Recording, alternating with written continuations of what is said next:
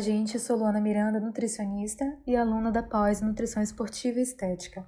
E o tema de hoje, na verdade, uma breve reflexão, é a respeito da dieta low carb. Por que, que tanta gente se dá bem com low carb, né? Nós, nutricionistas, recebemos com frequência no consultório pacientes que trazem relatos de experiências positivas com dieta low carb, ou mesmo pacientes que demonstram interesse na low carb porque um familiar ou amigo recomendou ou porque leram a respeito em sites, blogs e redes sociais.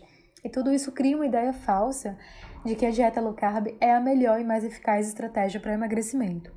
Na prática, a gente sabe que não é bem assim, né? Que o emagrecimento ele é tão complexo quanto a obesidade, que, portanto, depende de vários fatores, principalmente quando falamos em emagrecimento sustentável a longo prazo, que acaba sendo a grande dificuldade aí da maioria das pessoas. Mas voltando aí à pergunta inicial, né? Por que, que tanta gente se dá bem tem resultado com low carb? Ainda que não seja um resultado duradouro, né? Porque isso vai depender de outros fatores que não só a distribuição de macronutrientes. A resposta é simples, porque a maioria de nós faz uma ingestão habitual de carboidratos que é incompatível com seu gasto energético diário, com estilos de vida, ou seja, a maioria das pessoas tem um estilo de vida pouco ativo a sedentário, levam uma vida de escritório, passam a maior parte do tempo sentados em frente ao computador, se deslocam de carro até mesmo para ir na padaria ao lado de casa e por isso a low carb acaba sendo uma estratégia interessante. Lembrando aí que o carboidrato é o nutriente principal quando a gente fala em fornecimento de energia.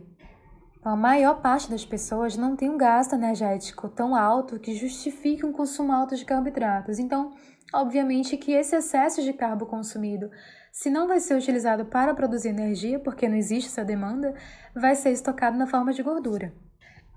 As recomendações de carboidrato para adultos variam de 45% a 65% de, do VET, o que é razoavelmente alto, considerando que a esmagadora parte da população é pouco ativa. Então acaba que a low carb é o normal carb, né? É o adequado para a maioria das pessoas. Outro fato é que nem sempre o paciente precisa necessariamente fazer low carb para ter resultado em termos de emagrecimento.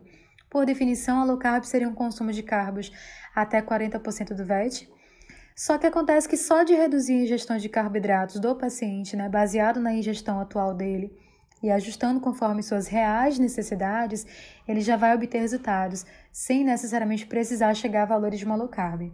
Além, é claro, de melhorar as fontes de carboidrato que ele vem consumindo e distribuir de forma estratégica e individualizada. E até mesmo ajustar a ingestão proteica, o que também auxiliará no processo de emagrecimento, aumentando o metabolismo desse paciente e conferindo mais saciedade para esse indivíduo.